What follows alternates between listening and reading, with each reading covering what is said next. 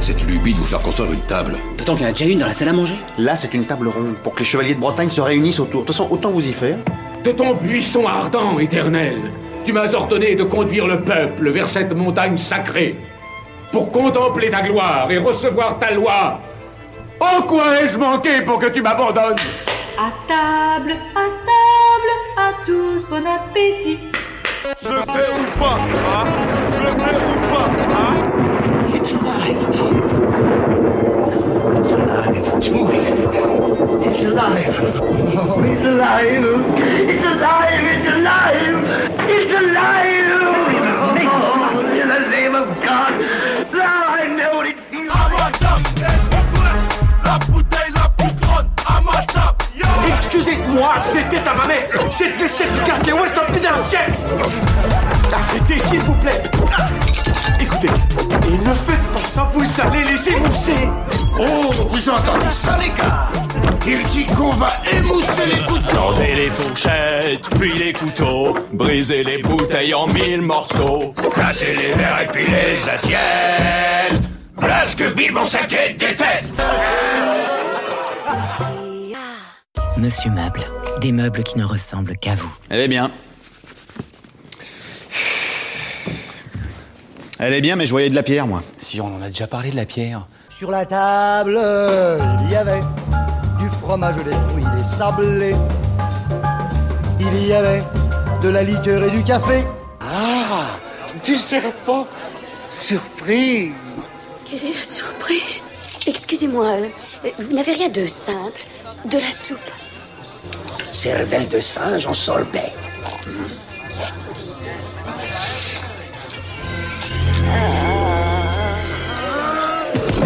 Personne n'écrit sur cette table. Mais sans être indiscret, si, si vous y mangez pas, que vous y écrivez pas, et que vous dansez pas dessus, pourquoi vous avez besoin d'une telle tablée? C'est un peu compliqué.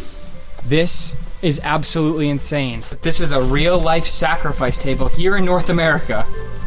So I'm touching where sacrifices would have been done, and I imagine the blood would have trickled down all these little channels and maybe come off right here into a bucket. Mais du coup, là, tout autour, euh, il va y avoir du beau monde qui va, qui va tourner, là.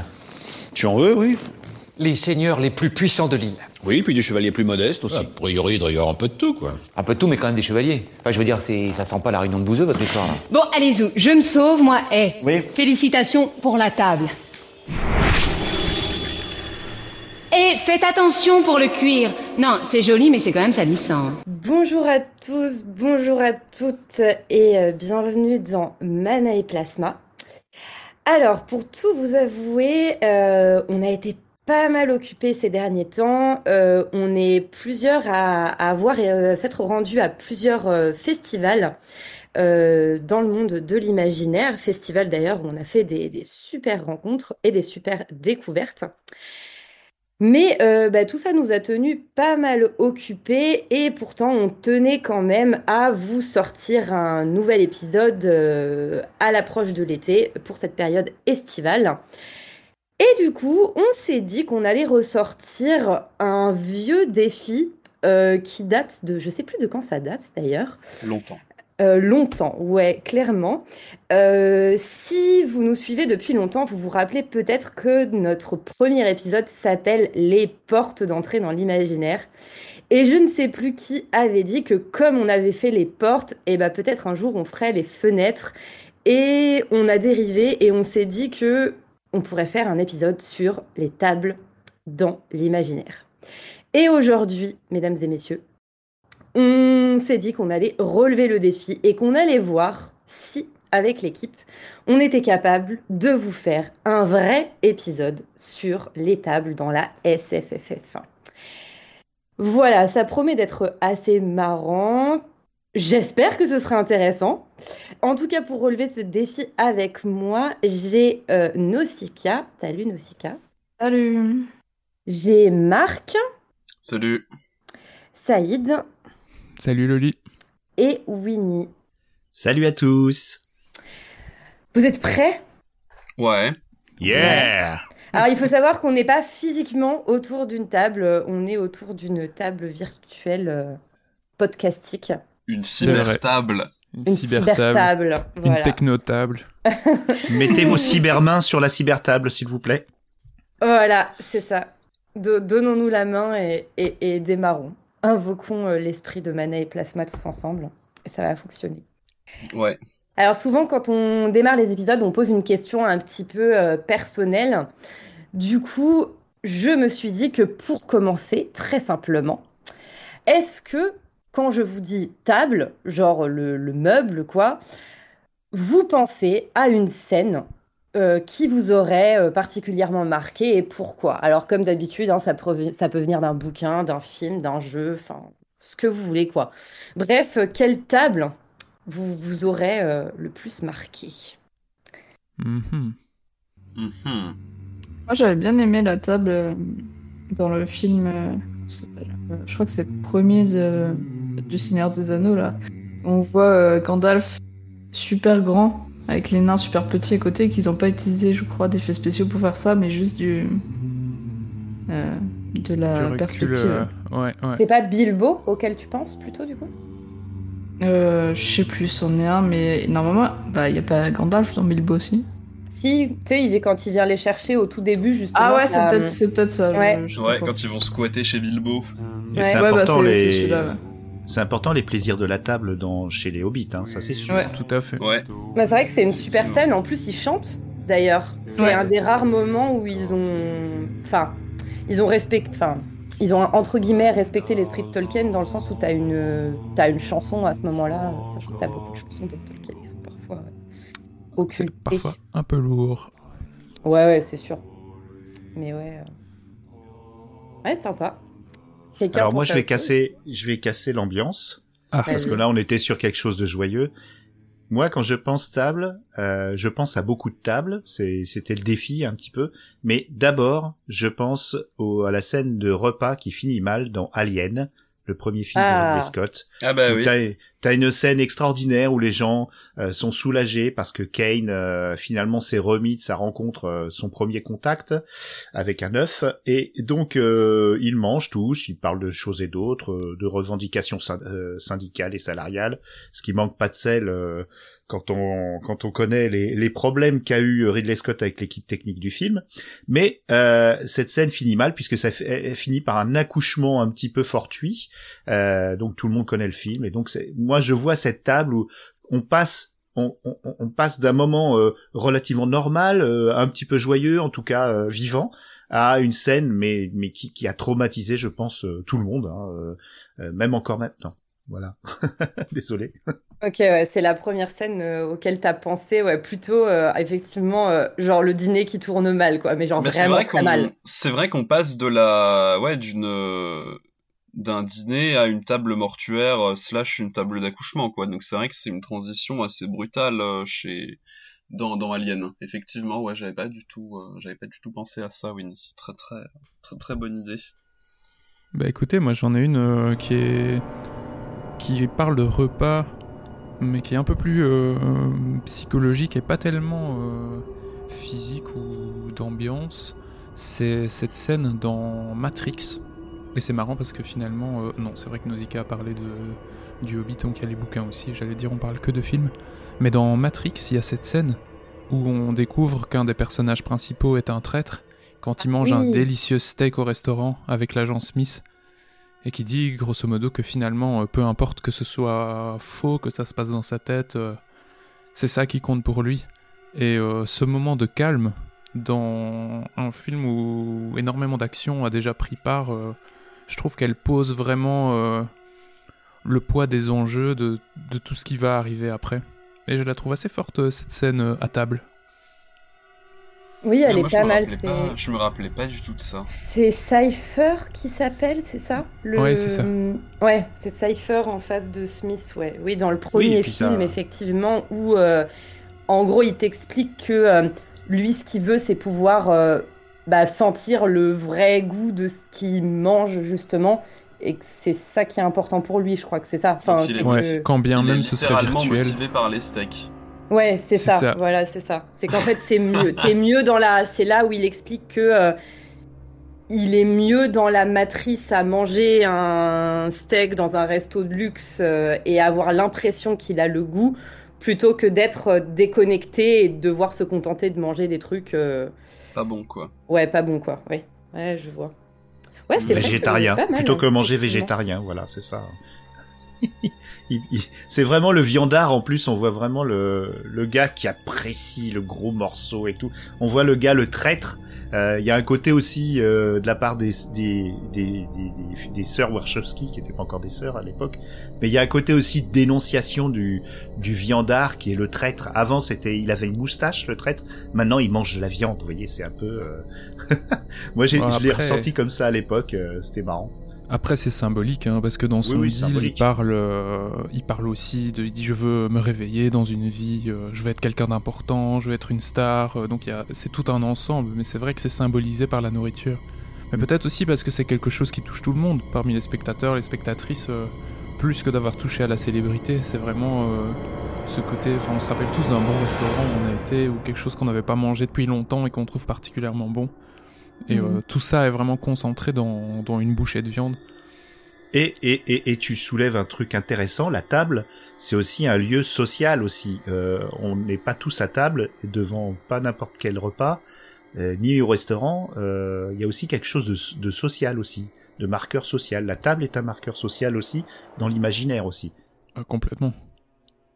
Bah déjà, euh, le simple fait d'avoir une table au sens, je veux dire, le plus commun où nous on y pense, c'est-à-dire une table haute, euh, enfin haute, enfin comment dire, euh, enfin une, table avec des pieds, le truc que tu imagines de base, quoi.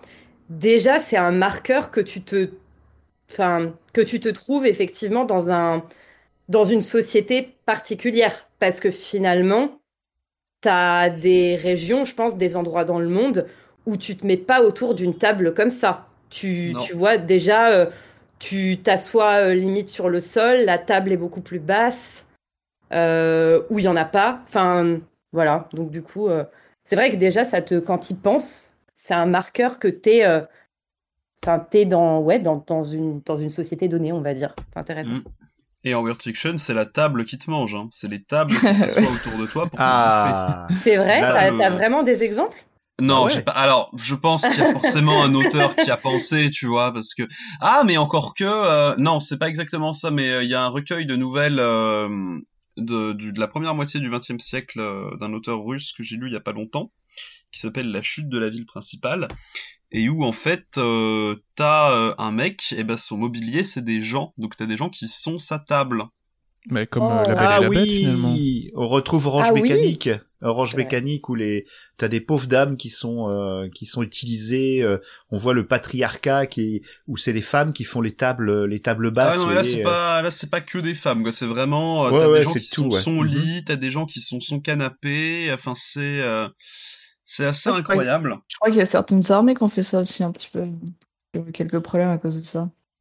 Mais euh, mais voilà, non non, c'est non, j'ai pas d'exemple où c'est les où c'est la table qui qui bouffe quelqu'un, mais bah faudrait que j'écrive un truc comme un truc avec ça parce que Qu'est-ce que tu voulais dire, euh, c'est rigolo mais Je disais que l'armée américaine avait eu quelques problèmes avec ce genre de pratique. euh, Ah qu'ils ont fait pour de vrai. Ah oui, oui, non. euh, Ah, super. quelques dérives euh, qui ont vraiment existé. De transformer des gens en mobilier? Oui. Oui, peut-être. Alors j'ai Oui, beaucoup d'imagination, mais j'ai du mal à me figurer. Bah, euh, En gros, ils, ils avaient des prisonniers de guerre et ils s'en servaient pour s'asseoir dessus, pour euh, manger. euh, ils devaient se mettre à quatre pattes et ils mangeaient sur leur dos, des trucs comme ça. T'as euh, eu une grosse histoire euh, aux USA à cause de ça. euh, et euh, dans certaines prisons aussi, il y a eu ça. Voilà, on arrive euh, effectivement sur euh, sur l'imaginaire du mobilier, euh, le sadisme. C'est du mauvais genre, mais ça reste Ah ouais, de l'imaginaire, c'est- mais ça reste vraiment aussi mauvais dans- genre, quoi. Dans, ouais, c'est clairement mauvais genre. Il y a des gens qui passent le qui passent le pas et qui mettent à dans la réalité ces choses-là. euh, C'est sûr que c'est c'est c'est pas super. Mais bon, j'espère qu'on trouvera des choses plus rigolotes sur les tables à dire parce que là, bon, Ouais. là, euh, on Est-ce que vous euh, pensez à autre chose? Et toi, t'as une table à laquelle tu pensais, euh, le lit en particulier? Alors moi, j'avoue que c'est, c'est, je sais pas si c'est très inspiré, mais en fait vraiment le premier truc, euh, en fait la première image qui m'est venue, c'est euh, la réinterprétation de la scène dans le visuel en fait qui réinterprète la scène avec les personnages de Battlestar, Battlestar Galactica. Je sais pas si oui, vous voyez la cette scène image. biblique, Si, si, si, la, la vois, fameuse scène biblique avec euh, avec euh, euh, Jésus au milieu. Ils ont remplacé par euh, numéro 6 la femme avec la, robe rouge. Mhm. Et en Ouais, fait, ouais, finalement, je crois que c'est quelque chose. Enfin, c'est c'est une image du coup qui est très connue et qui a été pas mal détournée. Enfin, je pense que c'est Oui. t'as en oui, fan art, etc. Tu vois de. Je pense que finalement, t'as beaucoup d'univers d'imaginaire qui se sont retrouvés. euh, Enfin, tu vois, euh, avec euh, une image où euh, on réutilise ce, bah, ce, ce, ce setting-là. Bah, Voilà. dans Pokémon, Et, ils avaient fait une parodie de ce, enfin, dans, il y a une paro... il y a des mèmes de Pokémon avec une parodie de ce tableau, genre où t'as Arceus au centre parce que c'est Dieu, et puis t'as tous les autres Pokémon légendaires trop puissants et tout machin, qui sont autour de lui, ouais. Mais Ah, t'en as crois, plein, Loli, plein, plein, euh, t'en as avec ah des ouais. mangas, t'en as, enfin, c'est incroyable, le, Ouais, je, la je crois Loli que t'as trouvé la. ouf, hein. Ouais, et je crois Loli que t'as trouvé la table euh, la plus iconique qu'il puisse y avoir dans la dans la civilisation judéo-chrétienne, Ouais. c'est celle de la scène. Bon, La bravo. table de. JWE et qui est Christ, mon pote. Effectivement, c'est Non, ça, mais ouais, euh, voilà. Enfin, je pense Nazareth représente. Eh ben, moi, je trouve qu'il y a quand même euh, une autre table euh, auquel euh, on pense très vite euh, quand on, bah, quand on, on parle d'univers imaginaire. Euh, c'est la table ronde euh, bah, d'Arthur, enfin du mythe Ouais. arthurien, Clairement. euh, qui, je pense que tout le monde est un peu d'accord, a clairement de grosses influences sur toute la fantaisie euh, Oui. euh, européenne, enfin voilà, si on veut. Euh, est-ce que, enfin, je sais pas, euh, vous, euh, je sais pas, est-ce que vous avez lu pas mal de trucs dans l'univers arthurien Qu'est-ce que cette table, elle symbolise pour vous? Est-ce que vous avez des idées de fiction, de fantasy où ça aurait été bien repris, où vous vous êtes dit, ah bah tiens, oui, clairement, c'est la table ronde? Enfin voilà, quand je vous dis table ronde, qu'est-ce que ça vous inspire? Alors moi, ça m'inspire ma, ma dernière séquence en date de cours avec mes cinquièmes, puisqu'on a travaillé sur la chevalerie, et donc on avait parlé Ah oui. effectivement de...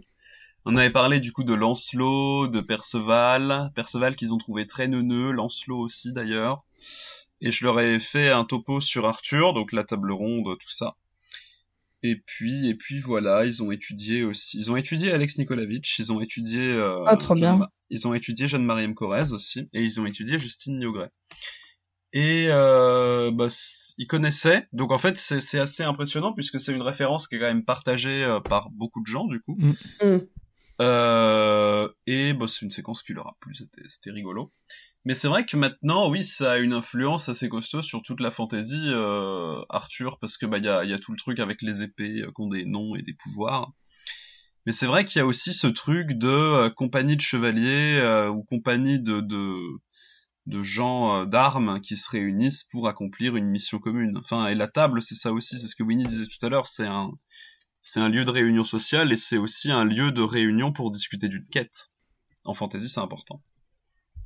Oui, puis c'est important qu'elle soit ronde parce que euh, justement, ça symbolise que tout le monde Ouais. est à est à même euh, est à Et même la- échelon. égalité, Ah bah ouais. oui, Est à bah, égalité. je, je, je sais pas peut-être si on pourra euh, l'insérer ou pas, mais euh, moi j'aime beaucoup euh, Camelot, euh, Ah la oui, série. bah, voilà. Et il y a Ah, une, ouais. voilà, et il y a une très très belle, euh, il y a une très très belle tirade en fait euh, d'Arthur qui est pour le coup euh, assez sérieuse dans les dans les saisons, plutôt les dernières saisons, donc les saisons où ça commence à devenir un peu sérieux et dépressif, Mm. et où justement, euh, en fait, il se il se justifie un peu sur tout ce qu'il a fait et sur le fait bah, qu'en fait il est il est il est jamais trouvé le Graal, enfin pas encore en tout cas à ce stade. Et euh, il dit justement que euh, bah, pour sa pour la quête, donc il a il a construit Camelot, etc. Il a rassemblé des chevaliers et il dit j'ai fait construire une grande table pour que les chevaliers s'assoient ensemble. Je l'ai voulu ronde pour qu'aucun d'entre eux ne se retrouve assis dans un angle ou en bout de table. Et je trouve qu'elle est trop belle cette phrase et ça Mhm. résume bien ce que tu disais euh, Winnie euh, c'est cette idée que bah quand la table elle est ronde, tout le monde a, a Mais je me demande si ça, il l'a pas, il l'a pas complètement tiré de Chrétien de Troyes ou un des auteurs qui ont écrit euh, là-dessus, parce que je Ah, me possible. rappelle, C'est je possible. me rappelle avoir fait lire un truc ou avoir lu un truc dans le manuel de français où en fait tu vois euh, Merlin qui euh, qui présente Arthur en fait fait un truc comme ça. Ils, ils, ils viennent de construire Camelot et ils ont commencé de réunir des chevaliers et t'as euh, Merlin qui fait toute une tirade ou Arthur je sais plus l'un des deux où justement il explique ça et je et c'est vraiment Mm. je te dirais pas que c'est mot pour mot ce que tu viens de dire mais c'est très très très proche Donc, Ouais. je pense que là euh, pour le pour le coup Astier est vraiment dans la tradition de euh, balancer des, des rêves médiévales. Bon, je dis merci au manuel de français parce que Et d'ailleurs, le, placer ça, le mais- premier pilote de Camelot, enfin, je sais pas si vous l'avez vu, mais c'est vraiment la fabrication de la table ronde en fait. Enfin, dans les dans les tout premiers Mm. épisodes qu'il avait proposé pour vendre la série à M6, je crois que c'est M6. Si, si, ouais, avec Yvon Euh, Le Bolloc euh, qui fait voilà. le menuisier. Ouais. Ouais, ouais, je me souviens. Voilà. Enfin, c'est juste. Euh, Non, mais il ouais, y a- ça m'a marqué. Mm. Il y a beaucoup de gens qui, qui considèrent que Camelot c'est une parodie de, de la quête euh, arthurienne, mais quand on pose la question à Astier, il dit que c'est pas une parodie, que c'est son interprétation de, de, de la table ronde et de, des aventures arthuriennes. Et je trouve que si on regarde la série d'un bout à l'autre, puis le film, on s'en rend vraiment compte que il y a des références historiques. euh, si vous avez les, les DVD, il y a les bonus. mais il y a des, ils interrogent des historiens qui replacent euh, les peuplades au bon endroit, qui euh, Mm. qui font un peu le bah, le tour de, de tout ce qui est dit dans la série. Et c'est vrai qu'elle est fort marrante au début, plutôt dépressive vers la fin. Mais il y a une vraie construction et une réinterprétation de de ce qu'aurait pu être le mythe arthurien. Et je trouve que c'est vraiment un bon exemple, d'abord d'une table emblématique que tout le monde connaît, mais en plus, je trouve que quand on est enfant et qu'on commence à en entendre parler, parce que l'air de rien, c'est sûr, on en parle à l'école, comme toi avec tes élèves, Marc, mais en plus, il y a, y a eu le film de Disney à une époque aussi, qui Mmh, a oui. introduit chez beaucoup de gens euh, la légende Ah du oui, roi vrai. Arthur. Mais c'est un, c'est un peu un, un, un mythe, une légende à la croisée des mondes, parce que c'est dans le Moyen Âge et très emblématique du Moyen Âge et en même temps euh, de l'Empire romain, alors qu'on nous présente généralement les choses à l'école comme euh, deux euh, moments euh, historiques très distincts. Euh, là, on est un peu un genre de, on est un peu dans un entre-deux et je trouve que ça casse un peu les préjugés qu'on peut avoir. Et en plus, à la fois, ça ressemble très fort au Moyen Âge, le, vrai, et on est déjà dans la légende avec les épées magiques, avec les, les fées. Et du coup, il y a, y a un mélange réel, pas réel, qui est super, super perturbant. En tout cas, je me souviens d'avoir été euh, perturbé et enchanté d'avoir trouvé du merveilleux là-dedans euh, quand j'étais plus petit. Ouais. Bah, Oui, et aussi c'est- le fait, enfin, tu dis que euh, c'est, il y a des gens qui disent que c'est une parodie, tout ça, mais dans les faits, certains personnages ont vraiment le caractère qu'ils ont dans la série. Enfin, typiquement, euh, Perceval, c'est vraiment un mec naïf et c'est vraiment un mec un peu neuneux, hein, dans le. Oui, c'est le un- c'est le gars qui n'a, qui n'a jamais rien vu en fait de sa vie et qui découvre la chevalerie et qui est complètement euh, pâteau, complètement naïf. Enfin, c'est un Candide x 10, Perceval. Oui, c'est c'est un comique. Euh, C'est un- un personnage Alex comique me pour les- disait que, euh, enfin là, il est en train d'écrire un roman justement euh, sur Perceval. Et, euh, et justement, il dit que c'est quand même assez difficile hein, de faire sortir, enfin de montrer en fait que que Perceval est un neuneu en fait. Enfin, et pas un neuneu parce qu'il est bête, mais un neuneu parce qu'il est naïf. C'est difficile à écrire en Mhm. fait les Mhm. personnages comme ça. Tu m'étonnes, ouais. Mm. Mais Astier sait écrire. hein. Oui, ah bah oui, oui, non mais. Ouais, ouais. Mm. Et, euh, et ouais, bah, là, du coup, euh, ce, ce truc de la table ronde, je pense que. Je sais pas s'il y a beaucoup de. Enfin, si du coup, tu as beaucoup, tu vois, de romans ou de, de fiction de fantaisie récente qui vraiment utilisent le mot table ronde, mais en fait, tu retrouves l'image dans, pas mal de trucs. Récemment, vraiment, table ronde, bah, dans Elden Ring, t'as littéralement euh, littéralement la table ronde, pour le coup. Euh, voilà, euh, tu, en gros, le, ah, l'équivalent du Nexus dans les autres jeux, si tu veux, l'espèce de point un peu, ouais, voilà, le, le Ouais, point ça. un peu en dehors de l'univers où tu peux te, ouais, tu peux, comment dire, euh, monter de niveau, apprendre des trucs, euh, c'est rencontrer les principaux. PNJ, etc. Le hub, exactement, merci, c'était le mot que je cherchais. euh, c'est euh, c'est la table ronde, quoi. Voilà. Et effectivement, tu as une Mmh. immense euh, table euh, au milieu. euh, et, euh, et voilà, bon, après, euh, le reste est plutôt dark. euh, Ouais, après, euh, euh, Elden Ring, ils ont, enfin, si, si on se penche un peu sur l'univers, ils ont tellement de références. de Ouais, c'est clair. Je Mm. pense qu'il y a des gens qui vont faire un wiki là-dessus, à mon avis, un jour, mais euh, faudra voir quand il sera fini, à mon avis. Là, t'as t'as masse de trucs à voir. hein.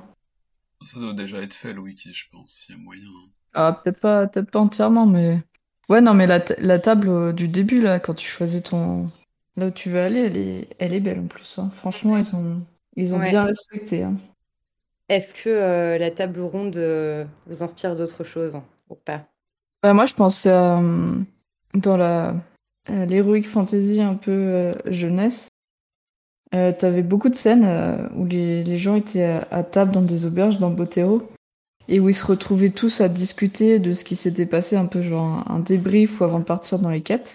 Et c'était des moments que j'aimais bien dans le livre parce que ouais, c'était des moments un peu plus calmes où, où t'avais plein d'informations sur le monde ou sur ce qui se passait. C'était super intéressant. Et après, il me semble que dans Eragon, t'as plusieurs, euh, dans le livre, hein, j'entends, euh, t'as plusieurs euh, scènes où, il, où justement il apprend des choses et il lit sur des grosses tables en bois comme ça, énormes, et ça m'a toujours fait penser au, bah, un peu aux, vieilles tables qu'on pouvait trouver à l'époque en bois massif super belles comme ça. Et ça, pour moi, dès que tu, tu parles de table en bois massif, c'est un peu très, tu un peu très moyenâgeux. Ouais, t'as, t'as tout de suite cette connotation, tu veux dire justement. Ouais. euh, ouais, je vois. Effectivement. Bah, oui, je il y a la pense que- matière de la table aussi qui est importante. Euh, parce que une table en formica euh, comme ça, comme dans Alien ou euh, ou dans Star Wars euh, sur laquelle il joue aux, aux, aux échecs euh, holographiques, ou une table faite avec un bois précieux. Mm. Euh, la table, euh, on sait que le bois c'est c'est vivant, c'est chaud, c'est une matière euh, organique et c'est important le de quoi est fait la table et on espère qu'elle est pas qu'elle a pas été faite avec du bois dent n'est-ce pas? Euh, Mhm. Sinon, sinon, Monsieur Voilà, oui, Tolkien. dit euh, Ent, parce que tout à l'heure, t'as dit Dante. Oh mais quel poucave celui-là il, révèle, il révèle. De voir utiliser le mot poucave, ça n'a pas de prix. Vraiment, c'est incroyable. Sale poucave. Je sentais venir ça. Mais du coup, on retourne sur euh, la table comme euh, marqueur socioculturel et spatio-temporel même, du coup, euh, magnifique. Ouais. Mais Eh c'est oui. vrai que oui, ça va pas du tout. Je suis d'accord que le, le matériau va. Le maté- oui, le matériau. Oui, matériau. Va pas du tout te. Enfin, va pas du tout convoquer le même imaginaire. Genre une table en métal, en pierre, en bois, tout de suite. Enfin, tu penses pas du tout aux mêmes choses, je trouve. Peut-être qu'on va l'aborder euh, dans la suite de, de l'épisode. Euh, bah, du coup, si vous permettez, je pense que je, vais raccrocher un peu avec euh, un point là que tu as évoqué, euh, Nausicaa. C'est effectivement, bon, on a parlé de la table ronde enfin, autour duquel tu as vraiment les chevaliers qui discutent de, de leur quête, etc., de leur prochaine opération. Euh, mais tu as aussi la table, genre euh, bah, la table autour duquel tu te mets à table, quoi, justement. Euh, Est-ce que vous trouvez que, euh, je sais pas, dans l'imaginaire, justement, euh, bah, dans les genres de l'imaginaire, euh, on se met beaucoup à table ou pas? Et est-ce que, est-ce que vous, c'est quelque chose que vous aimez bien, les scènes, bah, les scènes de repas, justement, repas partagés, ça peut être dans une auberge, ça peut être ailleurs, enfin, voilà, pareil. est-ce que, est-ce que vous aimez Bah, bien quand, quand les personnages se mettent à table. Oui, parce que en général, euh, les tables, on les voit souvent, c'est des endroits où on dresse les plans, euh, où on où on discute du, de ce qui va se passer dans, dans le récit, ou ou alors c'est un endroit où on se pose, mais il se passe toujours quelque chose. On est immobile, il n'y a pas d'action, mais il se passe toujours quelque chose à table dans un récit hein, euh, qui est bien fait en général. Donc euh, moi je vois euh, souvent dans la cantina de Star Wars où on voit Han Solo qui discute avec Obi-Wan pour euh, bah, bah, pour le reste de toute une saga qui, qui va commencer. Ça commence à table en fait quand on y réfléchit. Euh, et puis puis plein d'autres choses là, comme euh, comme le, la table des elfes dans euh, dans les films de, de Jackson qui est bien représenté, où tout le monde est les banquets, il se passe des choses dans Game of Thrones, dans les banquets, on est à table et paf, on se fait trucider. Je veux dire, il se passe toujours quelque chose bizarrement alors qu'on est immobile, mais moi j'aime bien, ouais, effectivement. Puis dans, dans la blanche, euh, les scènes de repas, euh, et puis dans, dans les films bourgeois français, euh, oh non, on non, mange beaucoup. Plaît, non. non, excusez-moi, je, je, ok, je sors. Moi, je trouve qu'il y a vraiment, enfin, en, en, fait, ça m'envoie deux. Enfin, je trouve qu'il peut y avoir deux types d'ambiances très différentes parce que d'un côté, quand je pense, tu vois, à des scènes de repas c'est quelque chose que j'aime bien, tu vois, typiquement les scènes à la taverne ou des trucs comme ça. Parce ah ouais. Que je trouve que ça ramène. En fait, ce qui est sympa, par exemple en fantasy, c'est que ça ramène des personnages parfois très héroïques qui euh, sont là parce qu'il y a des gros enjeux, machin, il y a du danger, etc. À quel, un peu à la réalité, voire à notre réalité. C'est-à-dire qu'au bout du compte, eh ben, euh, faut que tu manges et euh, et puis voilà, tu sais, c'est un moment un petit peu de, de détente. C'est souvent un moment un peu plus, je sais pas, euh, safe, euh, où les personnages discutent, un moment de pause. Et ça, j'aime beaucoup ce genre de scène. Enfin, je sais pas pour vous, mais euh, euh, je trouve que ça, ça crée du lien entre les persos, etc. Euh, c'est vraiment, vraiment quelque chose que j'aime bien. Si, mais ça leur apporte de l'humanité. Ça les, ça les ramène à, à notre humanité. C'est ça, ouais. c'est ça. Euh, je pense, je sais pas si. Alors, pareil, j'ai un, peu, euh, un peu toujours les mêmes rêves, mais euh, je pense bah, justement au, au, RPG, notamment au JRPG, tu vois, où tu suis une troupe mmh. de personnages. Et souvent, c'est presque concrétisé, c'est-à-dire que tu sais, les moments où tu. Les moments où tu fais une pause, où tu sauvegardes, bah, c'est des moments où tu sais, ils dressent le camp. Alors là, il n'y a pas de table au sens. Il n'y a pas de meubles, mais où ils échangent un repas et où euh, ils discutent entre eux, etc. Euh. J'avoue que dans Dragon Quest 9, tu sauvegardes dans les auberges. Hein. Ouais, voilà, tu vois, et... et... Ouais, moi ça me fait penser au, au descript... Enfin, en général, quand les personnages sont à table, alors je pense en fait à... au sang de la cité de Guillaume Chamanadjian euh, qui est sorti récemment, qui a reçu deux prix aux Imaginales, donc bravo, euh, bravo à Guillaume. Et en fait, euh, les, les, moments de, de, repas dans ce roman, c'est incroyable parce qu'il décrit des, il décrit des trucs. Enfin, tu les lis, mais ça te donne ultra faim, quoi. Enfin, vraiment, les scènes de repas, c'est toujours incroyable parce que tu vois en fait comment est-ce que les auteurs pensent, euh, pensent la bouffe. Le monde, ouais, dans ouais, ça leur fait partie de leur building. Mm. Et, euh, et waouh, il y a des fois où ça donne méga faim et il y a des fois où ça donne pas faim du tout. Typiquement, euh, les scènes de repas chez China Mieville des fois c'est un petit peu euh, c'est un petit peu crado. Bon. Alors j'ai pas d'exemple particulier en tête, mais je sais que des fois ça peut être euh, un peu cracra. Mais euh, le sang de la fin dans le sang de la cité, en tout cas, c'est c'est incroyable. Il décrit des trucs, euh, enfin vraiment, ça donne ultra faim. Voilà. Ouais, je crois que j'en avais parlé euh, aussi. Euh, moi, un, un, un, auteur que j'avais trouvé très fort dans ce sens-là, c'est Scott Lynch avec euh, Les Salauds Gentilshommes. Ah oui, avec Les Salauds Gentilshommes. Ouais. ouais. Déjà, son, je trouve qu'il est, il est bon en world building et il y a tout un. En fait, dans cet univers-là, la magie est utilisée pour créer des plats exceptionnels. Donc, mmh. il y a vraiment tout un. Enfin, il décrit parfois des, des plats et c'est juste hallucinant. Et les personnages cuisinent. Genre euh, le groupe principal, enfin le, le, groupe des salauds gentilshommes, justement. Euh, je crois qu'un des premiers trucs que leur apprend justement leur maître, c'est à cuisiner. En fait, en mode bah ouais, faut bien savoir. En fait, euh, quand faut bien savoir faire la bouffe quoi. Sinon, euh... sinon bah vous vous mettrez rien sous la dent. Et non voilà, c'est euh, assez sympa. Et juste, bah, je termine après, je sais pas si ça vous inspirera des trucs, mais t'as ce côté très réconfortant d'un côté. Et à l'inverse, je trouve que souvent, les scènes de repas, c'est des scènes de tension. Enfin, euh, où la tension monte parce que bah, c'est un peu comme dans la vraie vie. Enfin, je sais pas si vous êtes d'accord, mais en fait, quand t'es à table, t'es entre guillemets un peu coincé avec le même groupe de personnes jusqu'à la fin du repas.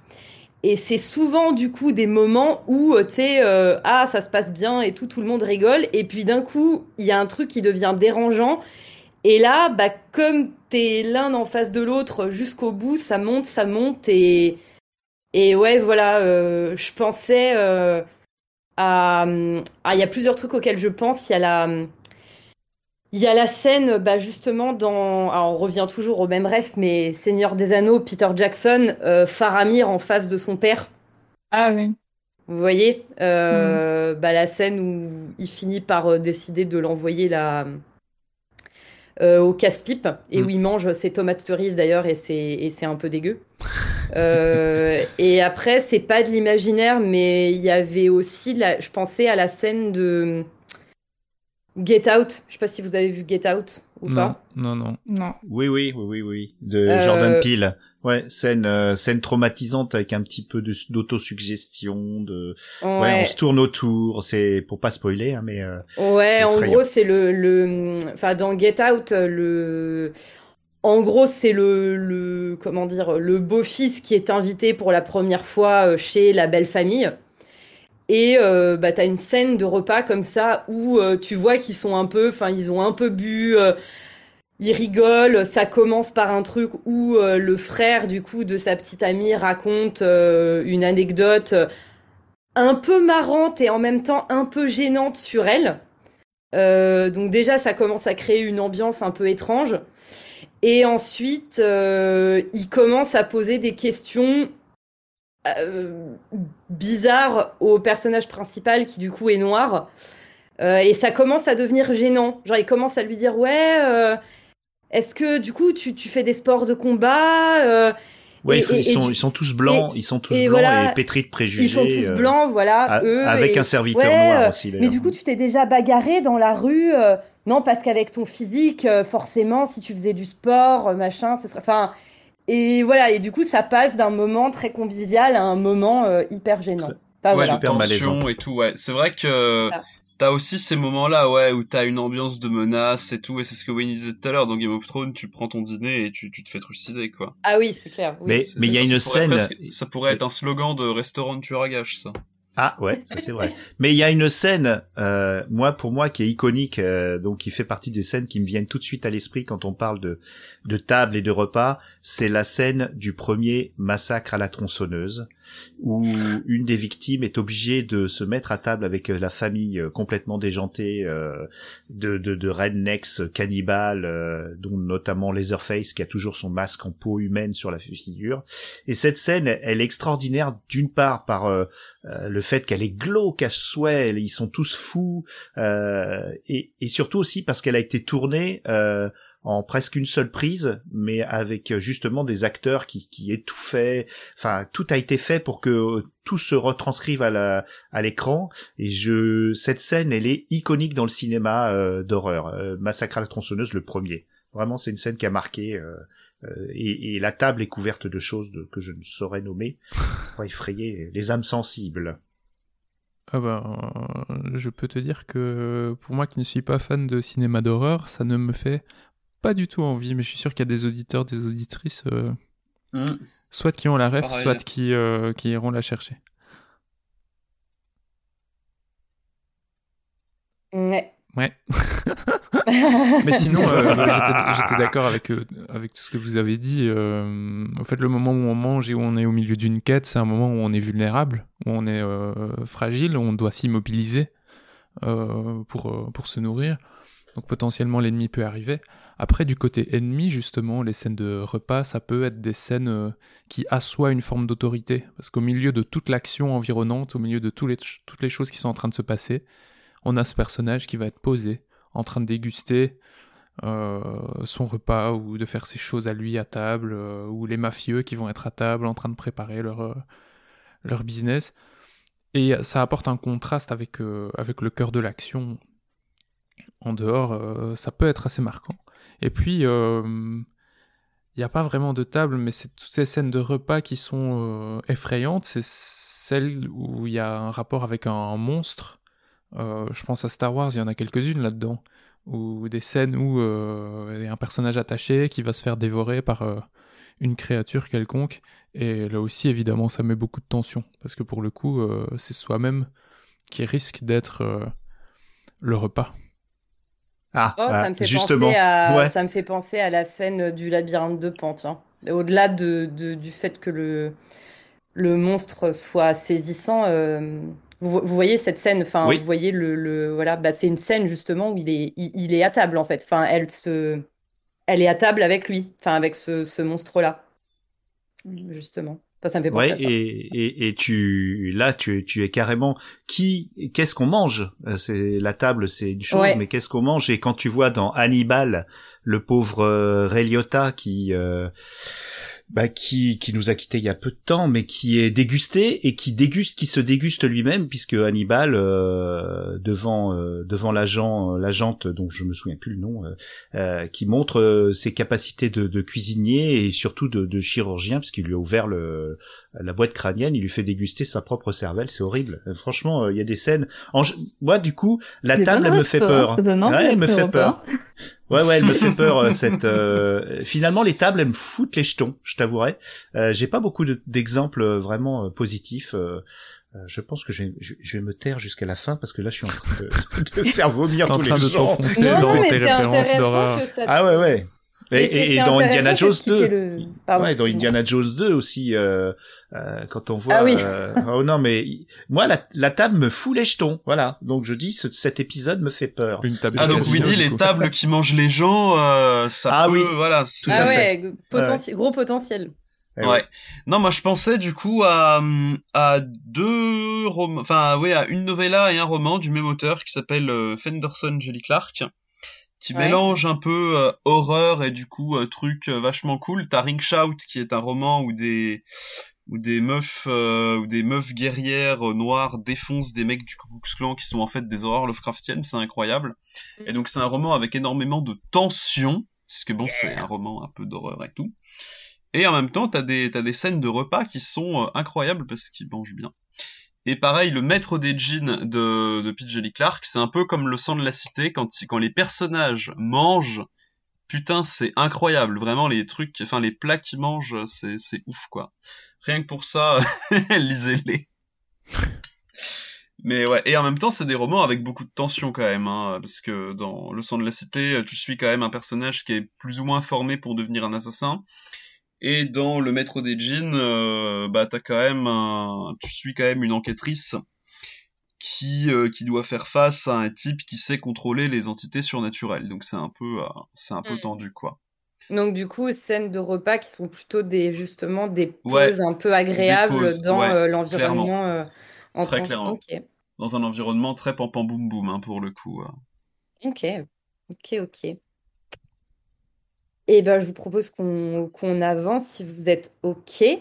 Oui. Alors du coup, on a parlé de la comment dire, on a parlé de la table ronde, on a parlé de la table, euh, genre la table euh, autour du autour de laquelle on mange. Euh, une table, c'est aussi pas très loin de d'un bureau ou d'un établi, par exemple.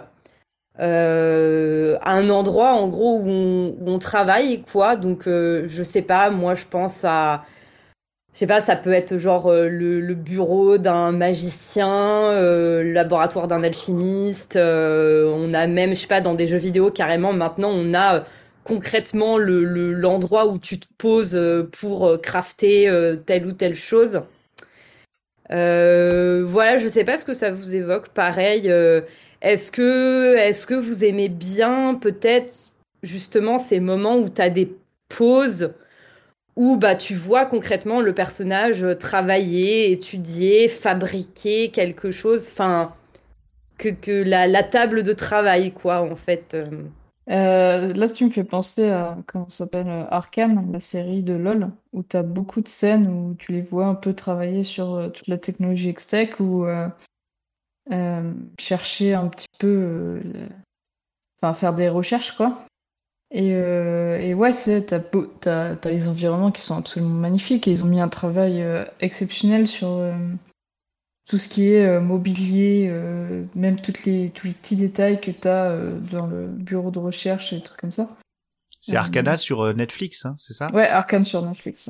ouais. Et euh, ouais, non, les tables dedans, elles ont, elles ont quand même euh, un rôle important pour, euh, pour l'histoire, dans le sens où euh, tu, tu suis euh, deux, enfin, tu suis plusieurs personnages différents. Il y en a plein qui travaillent et qui, qui, qui ont besoin de travailler sur des, sur des tables, du coup, des, des Ouais, ateliers, des- peu, importe. c'est dans le steampunk, euh, c'est courant les tables à dessin puisque Mm. le steampunk célèbre les ingénieurs euh, et on voit souvent et ça c'est un peu plus c'est vrai positif que ce que ce qu'on a pu voir de, de temps en temps avant. C'est vrai. c'est plus joyeux et moi j'aime bien voir les gens euh, travailler. N'étant pas Mm. un gros gros travailleur moi-même, j'aime bien voir les gens réfléchir. j'aime bien voir les gens réfléchir, euh, dessiner des plans, euh, des cartes aussi, des, Ouais, des- bah, des justement, tables à t'as tout ça cartes. dans- ouais, c'est dans- génial. Ah ouais, c'est très très positif comme euh, comme élément de table. Ouf. Alors, quand Moi, Moi, je tout pense- ça, franchement, la, la, les, les graphismes sont incroyables. Moi, je pense Ouais, à, ça me fait penser à Terra, enfin, au jeu, du coup, où t'as littéralement des tables de craft, donc Minecraft, Terraria et Starbound, où en fait, bah, pour que ton personnage puisse survivre dans un environnement hostile, puisque bon, bah, Minecraft, t'es tout seul dans un truc qui fait littéralement la taille de la Terre, Terraria, t'es tout seul dans un truc où il y a littéralement l'œil de Cthulhu, et euh, et euh, des espèces de vers géants qui peuvent te bouffer et Starbound et bah tu es tout seul dans l'espace. Enfin dans des planètes mais dans l'espace du coup. Et donc tu dois te fabriquer tout un tas d'objets tout un tas d'outils et tout un tas de trucs dans les trois jeux pour pouvoir survivre. Donc évidemment tu dois fabriquer des armes des armures et tu dois aussi faire euh, des outils pour pouvoir euh, creuser euh, enfin faire des faire des trucs pour faire de l'agriculture. Enfin, tu dois. euh, En fait, c'est des. Ouais, euh, ton personnage doit vraiment travailler pour survivre, hein, ce qui est bon une idéologie euh, sur laquelle je ne ferai pas de commentaires, hein, évidemment.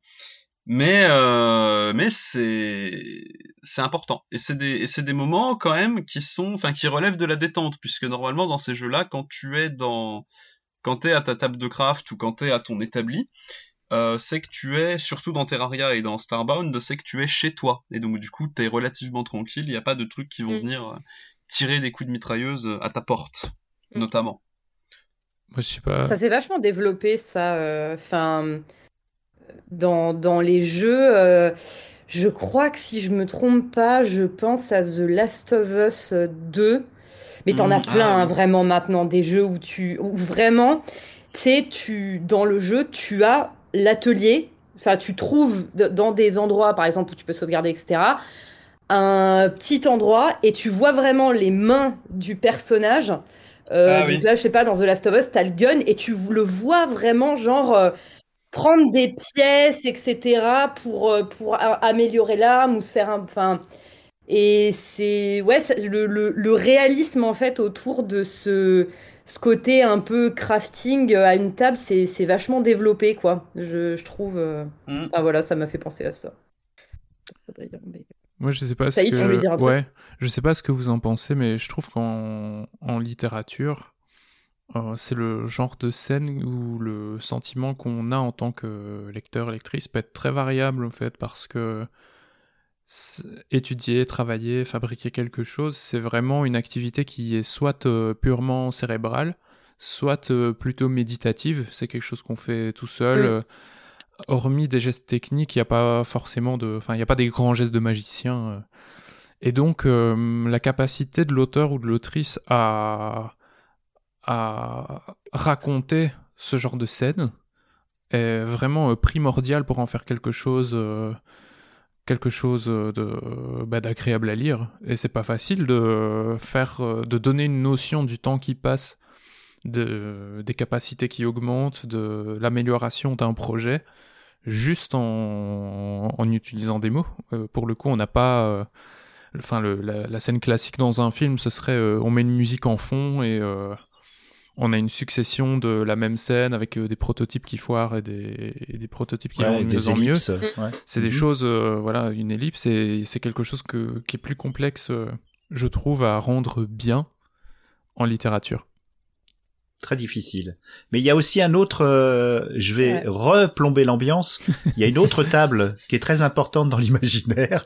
C'est les tables, euh, alors déjà les, les tables des docteurs, euh, euh, des savants fous. Euh, on prend le, Ah bah le oui. plus célèbre, Frankenstein, la table sur laquelle est créé le monstre.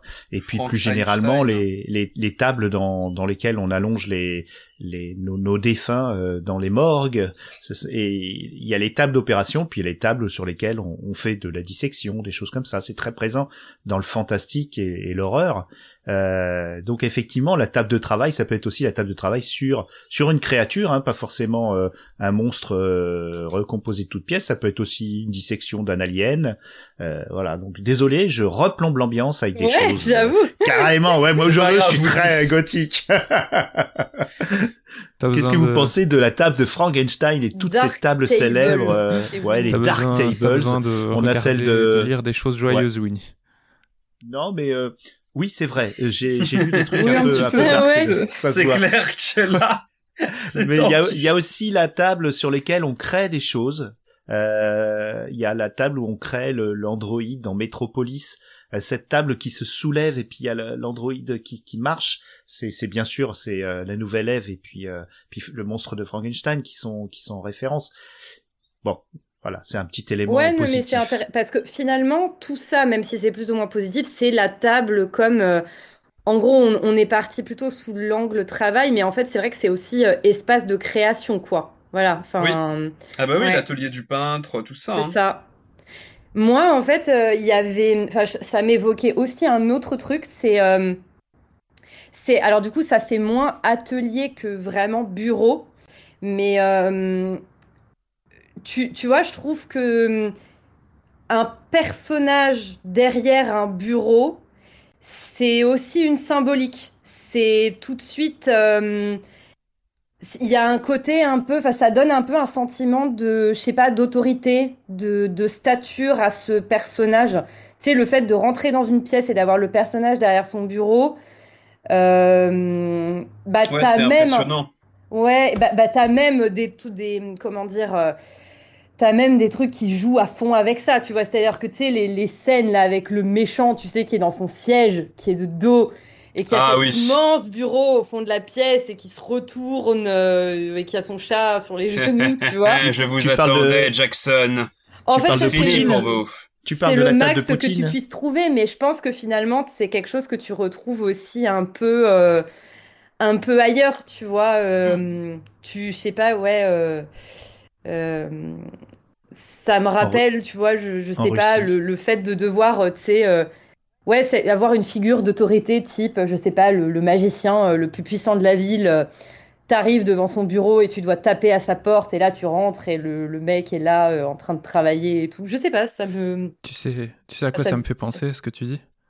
Ouais. C'est que le... Vous savez d'où vient le son d'intro de Netflix, le To Doom Non. Non. Alors, en fait, ça vient de la série Netflix House of Cards, qui pour le coup n'est pas euh, de l'imaginaire, mais on a un personnage qui euh, Ouais, pas mal. frappe Oh, si, quand même, régulièrement euh, deux coups sur les Ouais, tables avant sa- de quitter une sa bague. pièce ou quand il se met d'accord avec quelqu'un, etc. Et il y a Avec cette bague. scène, ouais, avec sa bague, exact. Il y a cette scène où euh, il s'assied, ben, pour le coup, derrière un bureau extrêmement important, puisque ça l'assoit euh, dans une figure d'autorité euh, extrêmement importante. Et il frappe deux fois sur le bureau, et c'est le, euh, c'est vraiment le son, euh, le to doom de Netflix sur, devant toutes les séries. Donc, euh, ça rejoint totalement euh, ce que tu disais.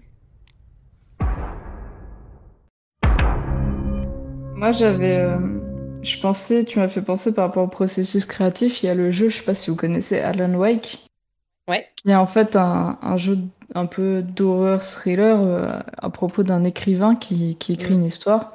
Très Mais, bien, euh, ouais, comme euh, truc. Mm. Mais euh, ouais, c'est c'est un peu étrange et tu, tu le vois euh, taper sur son petit bureau dans, dans sa maison au-dessus du lac, taper son histoire au fur et à mesure que tu avances parce que tu retrouves en fait des pages de l'histoire et, et, tu mets un peu. c'est un petit peu un peu un genre de puzzle l'histoire du jeu. Bon, je vais pas spoiler parce que l'histoire est un peu compliquée puis ça fait longtemps que j'ai joué, mais ouais, ça me faisait penser à ça parce que tu as tout le côté tu- euh, tout le processus créatif qui est mis en avant de, de, de, de la vie d'un écrivain.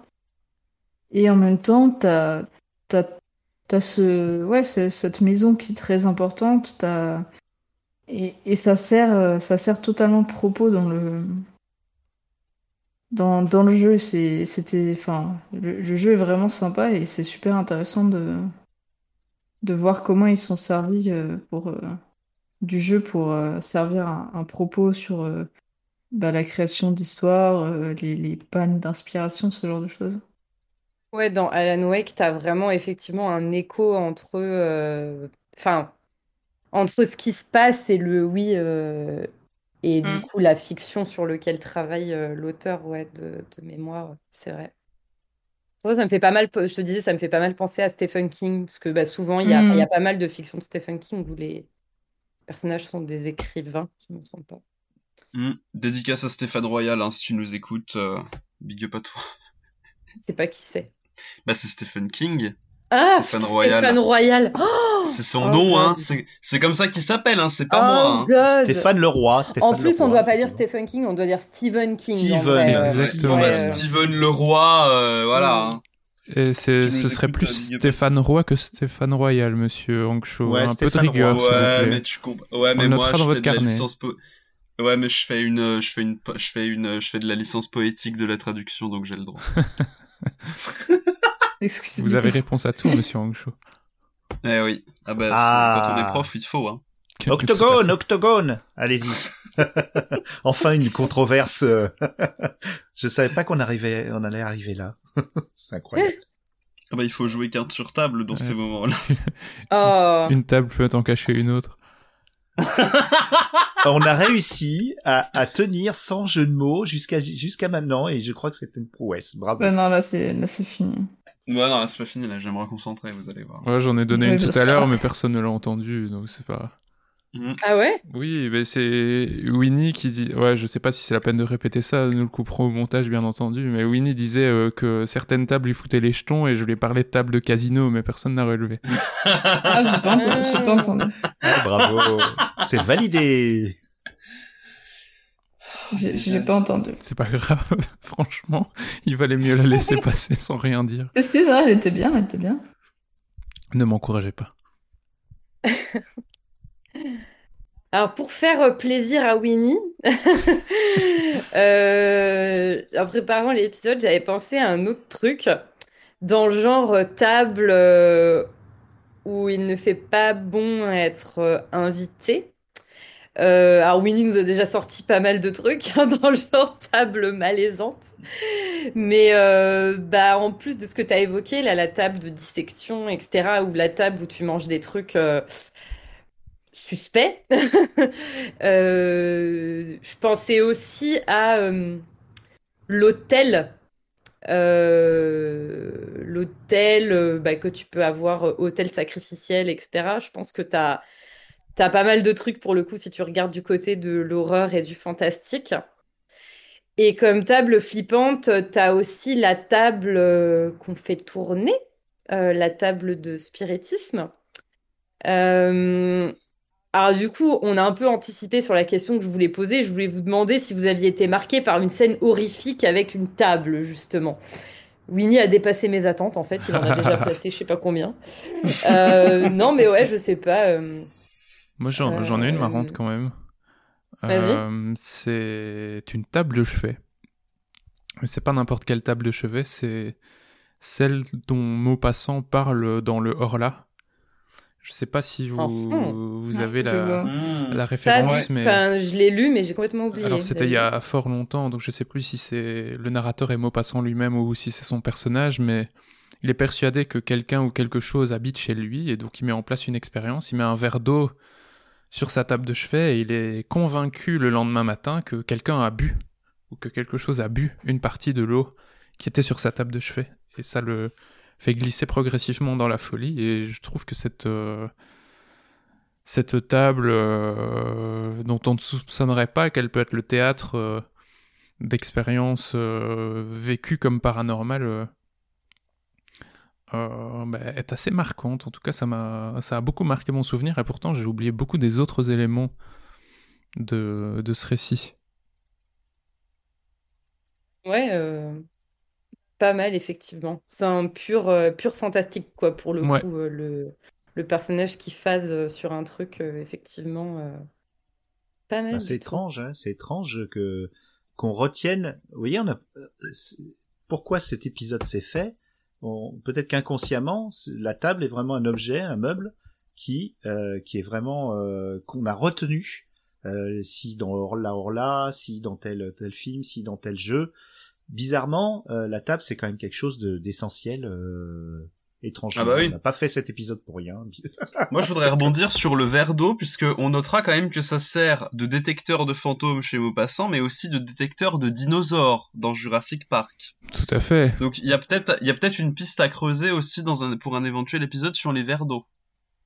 Ah, en plus, Ah, là, euh, à moitié vide, à moitié plein, c'est bon, là. C'est le verre d'eau est un symbole. euh. Est-ce qu'on peut dire que le tableau de bord regardes, est euh, qu'il est vert, qu'il est plein. dans une Euh, voiture le verre de, Schrödinger. euh, il faudrait demander à Villebrequin. Tout à fait, oui. Je sais pas si ce serait une bonne idée. Qui est Villebrequin?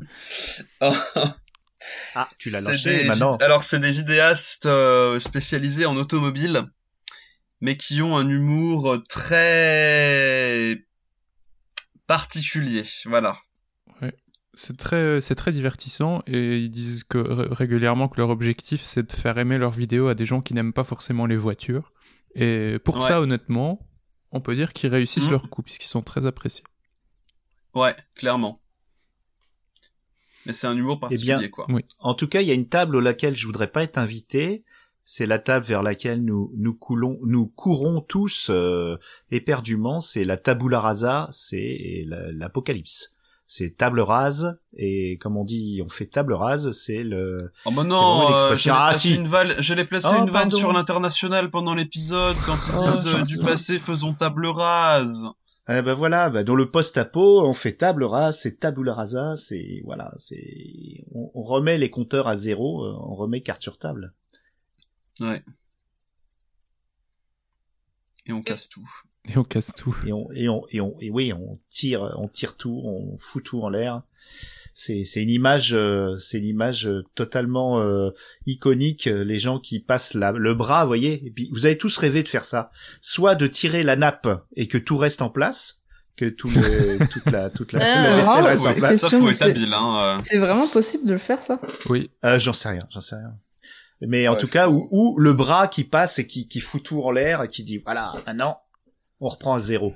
C'est- c'est fini Voilà. Ah, ça me fait penser à, à une vieille émission de télévision. À mon avis, c'était en Belgique, c'était pas en France. Vous me direz si ça vous dit quelque chose ou pas. Anecdote euh, story time, hein, comme on dit euh, sur Mhm. Twitch, mais pourquoi pas. Il y avait, vous savez, ces, ces vieilles émissions de télévision euh, de pure consommation où on fait gagner aux gens tout un tas de jouets, tout un tas d'ordinateurs, tout un tas de matériel de maison.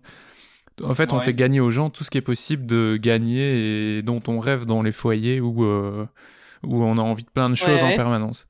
Et il y avait une émission comme ça où euh, ça se faisait en, en deux temps. Au fait, on, on donnait un défi stupide à des gens. Par exemple, une maman dans une famille, on va lui donner comme défi de parcourir euh, 5 mètres euh, aller-retour avec une cuillère sur le nez. Ce genre de conneries. On lui donne rendez-vous X jours plus tard, et si elle réussit à relever son défi euh, à la télé, devant, euh, devant le public, devant euh, l'audience, alors euh, toute la famille remporte euh, tout un tas de machins, de broles. Oula. Donc la famille remporte tout un tas de, euh, tout un tas de choses. Et il y avait, je me souviens, une famille qui avait pour défi de d'arracher la nappe d'une table montée sans faire tomber la vaisselle, sans rien casser. Ah ouais. Ouais. Alors je sais plus combien de jours, je n'ai plus ni le nom de l'émission pour la retrouver, ni sur quelle chaîne ça passait, ni en quelle année, ni rien du tout. Mais je l'ai vu de mes yeux, c'est possible. Ah ouais. Ah oui, oui, oui. Ah ouais, faut être habile, hein, putain. C'est clair. Je pense que c'est une question de vitesse aussi, beaucoup. Ouais, ouais, mais faut être ça, habile, ça- hein. Ça doit dépendre de la taille de ta nappe et de trucs comme ça. Donc, euh, Ouais, du coefficient de frottement de la nappe sur le verre euh, et la porcelaine. Oh non, non, non, non, non, non, non. Et voilà, je vous parle d'apocalypse et puis vous, vous pensez Oh non, pas des- euh, pas des geste maths. magique. Au secours. Mais c'est pas des Ah maths. bah attends. C'est de la physique. Attends, attends, attends. Table. euh, bah, de, si tu parles de maths. euh, Des tables. Ouais, Ah oui. C'est bon, il faut. Ouais, ouais, on fait. peut faire les blagues sur les tableaux Excel. Allez-y, tant qu'on y est, voilà, allez. Des tables de, de multiplication, tout ça. Moi, je pense que tous les grands joueurs, tous les joueurs euh, de jeux vidéo euh, ont les tables en horreur pour une simple raison, c'est que à chaque fois qu'ils sont en pleine partie, ils entendent souvent euh, leurs parents crier à table et rien que ça. Oui, ça ils doivent les détester. c'est du vécu. En fait. Winnie, je- en fait, Winnie, je pense que toi, tu es la personne qui a crié à table et moi, je suis la personne qui l'a entendu. J'ai voulu arrêter de crier à table avec une petite clochette, mais ils me l'ont, ils me l'ont attrapé mes gosses la clochette et ils l'ont bourré de de papier pour que ça, ce qui, ils préfèrent que je crie à table que que la clochette. Ah, ça, c'est une bonne stratégie. Magnifique. C'est incroyable. Mais moi, en fait, c'est vrai que j'ai j'ai plein de. Enfin, quand je parlais de tables euh, un peu glauques, flippantes, franchement, j'ai pas mal d'idées qui, viennent. Mais après, c'est peut-être pas nécessaire de les, énumérer, mais, c'est vrai que le côté. euh, bah, t'as, t'as quand même pas mal, je pense, dans, l'horreur euh, de scènes bien flippantes. euh, et soit effectivement. Ah oui, c'est ça que j'ai pensé. Je me suis dit, soit parce que le, le contenu en fait de ce que tu vas manger est horrible. Et je crois que dans ce genre, euh, j'ai rien vu de plus horrible que. Il y a Hannibal, mais il y a euh, toujours euh, la série que j'aime beaucoup, euh, Channel Zero, qui est dans la saison 3. Euh, la saison 3 qui s'appelle Butcher's Block, je crois. Donc déjà, quand t'entends Butcher, ça te dit euh, quelque chose. Ouais, voilà. Et t'as vraiment, euh, bah, dans cette série, des scènes euh, vraiment, enfin, t'as vraiment des, des, des, des tables, mais horribles, tu sais. Et c'est hyper bien fait parce qu'en fait, de loin, ça a l'air d'être... ça a l'air d'être des mets exquis, hyper fins. La table est super bien dressée et tout. Et puis de près, euh, c'est juste euh, le cauchemar. Et d'ailleurs, euh, tout Channel Zero est, hum, reprend d'ailleurs un peu, comment dire, quelque chose que t'évoquais plutôt, Winnie, qui est celui qui mange de la viande, genre, faut pas, enfin, est un peu suspect, tu vois, genre, voilà. Moi, Bref. c'est vraiment weird. Ah, Là, pour le coup, euh, c'est Ouais. ultra weird. Ouais, non, non, c'est c'est vraiment euh, assez dégueu. Et après, euh, comme euh, scène un peu flippante, euh, en série récente, t'as la série Archive 81 que j'ai beaucoup aimée, qui est du fantastique du coup, et dans lequel t'as vraiment une scène. T'as vraiment la scène de spiritisme, genre où au début ils sont ils sont en train de manger, le dîner se passe bien, etc. Et puis au bout d'un moment, en fait, dans dans parmi les, les convives, t'as une médium et ils se disent allez, euh, on va essayer. Ils se donnent la main et là ça ça c'est pareil quoi, ça part euh, en scène euh, vraiment très flippante pour le coup. Et en plus cette série jusque-là est assez enfin T'as de l'angoisse, mais t'as aucune image choquante. Et dans cette scène, pour le coup, c'est la, la première, on va dire, vraiment manifestation, manifestation de violence graphique que tu vas avoir. Donc, euh, en plus, c'est c'est assez marquant comme, euh, comme, C'est euh, comme c'est très scène. David Lynch, euh, d'ailleurs, comme scène, je trouve. De quoi? Ça, me- ça me convoque vraiment l'imaginaire David Lynch, où tout bascule en un, en un moment, Oui. effectivement. Et en général, et, oui, la table. Alors, est-ce que c'est inconsciemment le côté américain où on mange, on mange rarement, hein, on mange rarement ensemble dans le, le mode de vie américain. On mange Mm. toujours euh, les uns euh, à des heures différentes où on snack. Et euh, le moment de se mettre à table, eh ben souvent c'est les réunions de famille et comme on n'a pas l'habitude du vivre ensemble dans ces et puis voilà on se retrouve il y a des et c'est là qu'on se ça ça dégénère souvent les, les repas euh, euh, de Thanksgiving ou de Noël et il y a peut-être cette cette angoisse de se retrouver tous ensemble ce qu'on n'a pas nous les Français puisque nous la, la le, le repas à la française euh, bon ça dégénère aussi des fois mais c'est vrai qu'on est plus souvent ensemble on sait se tenir à table Tandis que dans l'imaginaire, peut-être anglo-saxon, c'est différent. c'est, je sais pas si on peut aller jusque là. Là, on- je suis un peu trop loin. Je suis désolé. Pardon. Non, non, euh, c'est c'est pas. euh, je Non, c'est que- intéressant. Hum, hum, hum. Je pense que c'est Non, non, euh, je pense que c'est intéressant ce que tu dis, effectivement. J'essayais de me dire, euh, en fait, j'essayais de transposer ça dans, j'essayais de transposer ça dans, l'imaginaire et me dire, euh, est-ce que, finalement, t'as des... hum, Ah bah en fait, ça rejoint un peu une question que je voulais poser. Qui était... Parce que finalement, quand on parle de table, on parle pas mal, ben, on s'est retrouvé à parler beaucoup de fantaisie et de fantastique horrifique, j'ai l'impression.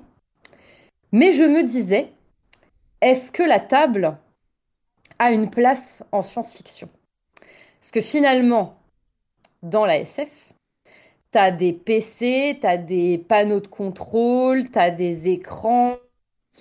Euh, est-ce que, est-ce que finalement la table c'est SF? C'est pas SF. Est-ce que la table c'est de la SF ou de la fantaisie? Non, je sais pas. Oh euh, Il n'y a pas tellement de, je sais pas, la, la- la table en science-fiction. euh, Oh bah si, si. Si? Ah, Si, bah les tables, euh, les tables ultra tech du cyberpunk, ou genre euh, quand tu vas dans un restaurant, t'as le menu qui défile sur un écran de la table. Enfin déjà, enfin t'as ou t'as les informations directement sur des tables. Alors je sais plus si c'est dans, si c'est chez Gibson ou si c'est, ouais, ça doit pas être, non, ça doit être chez Gibson parce que c'était pas, je pense pas qu'il y ait ça chez Sterling. Euh, t'as des trucs chez Gibson où effectivement t'as des tables euh, avec euh, avec des, menus, le menu des restos et tu peux commander machin direct dans le resto. Et puis euh, en science-fiction, la table, bah, c'est le truc où est posé euh, ton ordinateur pour faire le hacker. ou, Avec un euh, ou tes trucs pour faire tes expériences scientifiques et tout machin. Enfin, c'est important aussi euh, en SF. Oui. T'as- elles peuvent être upgradées technologiquement. Enfin, non, non, t'as t'as des trucs, hein. Dans, dans Star Trek, euh, Star Trek, on finit souvent, ouais, on finit souvent au mess dans Star Trek. euh, Dans les, Ouais. Dans les vaisseaux, t'as, généralement, ils essaient quand même d'optimiser un peu l'espace, donc t'as beaucoup de... Peut-être un peu moins dans les séries, mais euh, parce que c'est moins visuel, mais ils essaient quand même d'optimiser l'espace, donc t'as, t'as des tables qui se replient, t'as des tables qui sortent du mur, t'as ce genre de trucs. Ouais. Tu peux pas retrouver en fantasy, for- enfin, pas vraiment. Euh, et, et du coup, ouais, là, ils ont une, ils- enfin, en tout cas, dans un vaisseau spatial, t'as un autre rapport à la table parce que c'est un objet qui, quand tu l'utilises pas, est totalement inutile. Et du coup, t'as besoin qu'il soit, euh, t'en as besoin, mais en même temps, faut qu'il soit euh, efficace. Mais Bah, en que- apesanteur, je vois pas trop l'intérêt. Est-ce qu'il y en a dans l'ISS des tables? Je suis pas sûr, mais c'est peut-être une nostalgie. Oui, après, Ouais, en, en euh, science-fiction, Ah, pour manger, on- si, as on- besoin. On donne une illusion de hein. gravité quand même, en général. On trouve le moyen de, de rétablir la Mm. gravité, donc ça rend l'utilité unitaire. Mais c'est intéressant ce que tu dis, Nausicaa, à propos des objets qu'on n'utilise pas, parce que finalement, quel objet est utile euh, quand on ne l'utilise pas? Ouais. C'est vrai. Et euh, si un Bon, jour bah, on fait euh, une émission sur la déco d'intérieur, euh, carrément, on pourra se demander si la Sponsorisé SF... par Ikea Ouais. Est-ce que la SF... et Valérie Damido. Est-ce que la SF est minimaliste et la fantasy euh, maximaliste Ce serait intéressant de se poser la question. Non, ça ne le serait pas Ah. du tout. En vrai, non, il y a de la, Euh. il y a de la SF ultra maximaliste, hein. Enfin, euh, typiquement le cyberpunk. Et- tout à fait. je veux dire. Tout à fait. Ouais, ou ouais, même, euh, ou même, tu parles d'IKEA, tu parles donc du de la fondation SCP qui sécurise et contient et nous Oui, protège avec le SCP 3008-1 qui est un IKEA sans fin. Euh, donc Ah si oui, vous c'est pénétrez vrai, dans cet IKEA putain. et c'est là que j'ai acheté une de mes tables basses. Ah oui. Euh, j'ai réussi à ressortir, mais euh, faites attention parce qu'il y a les SCP-3008-2 qui sont des, des créatures habillées en uniforme Ikea et qui risquent de, de, de, de- rendre cette expérience plutôt euh, traumatisante. Faites très attention, n'allez pas euh, vérifier dans quel Ikea vous rentrez.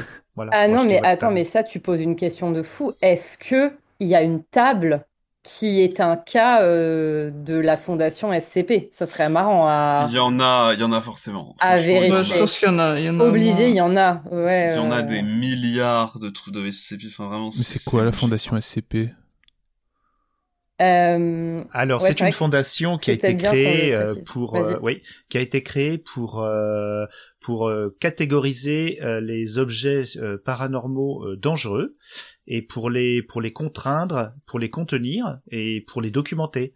Euh, bien sûr, c'est c'est complètement imaginaire, mais c'est un forum qui est né, je crois, aux États-Unis, en tout cas, la- la- euh, sur Reddit ou tout ça. Et puis ça ça a pris de l'ampleur. Vous trouverez du SCP euh, et, et, et tout est possible. Euh, Il y a vraiment Et des trucs t'as un super, wiki super- euh, énorme qui est Voilà. tenu à jour et tout, et c'est un c'est un immense truc collaboratif en fait. Mm, c'est une immense immense œuvre collaborative. C'est une immense fiction œuvre collaborative D'accord.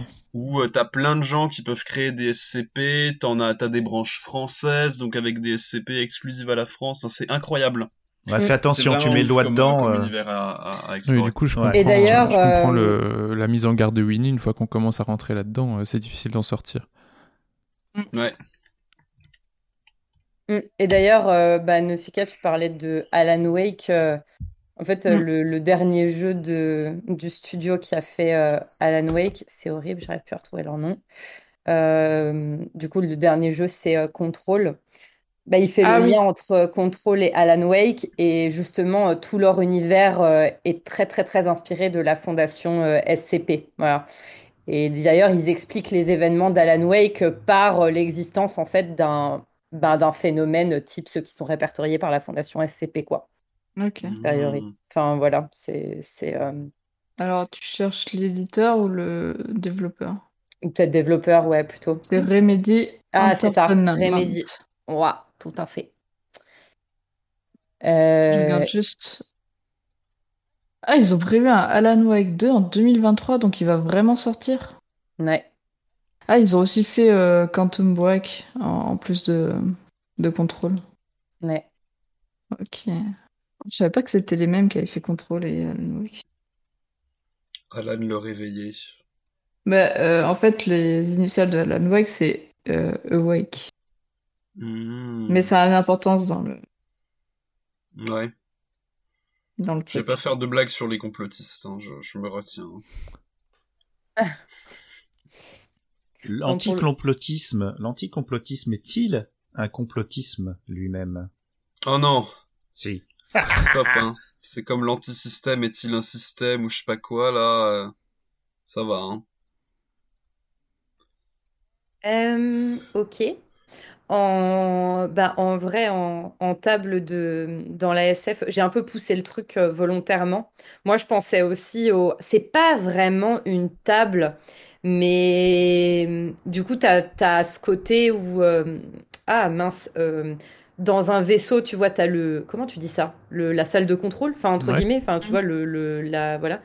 Et du coup, t'as un peu cette scène qui revient tout le temps où t'as une sorte de table, écran au milieu et ils sont tous autour là, tu vois, et il faut prendre une, euh, une décision. Enfin, moi, c'est quelque chose qui m'a pas mal marqué, euh, genre, euh, je pense à la série de jeux Mass Effect, par exemple. Mhm.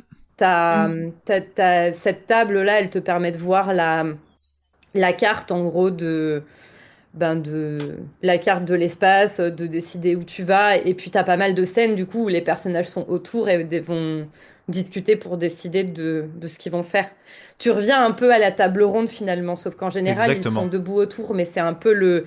Ça rappelle aussi un peu la table bah, où tu poses les cartes, justement. euh, euh, je sais pas que ça quand des militaires qui préparent une bataille ou quoi et, Mhm. Voilà, et voilà Star il faut Wars. prendre une Mhm. décision etc euh. Dans Star Wars aussi, tu les vois euh, discuter. Oui, c'est très, c'est c'est toujours la, mais c'est à l'ancienne, tu vois. C'est de la SF à l'ancienne. C'est-à-dire qu'on a toujours des tables.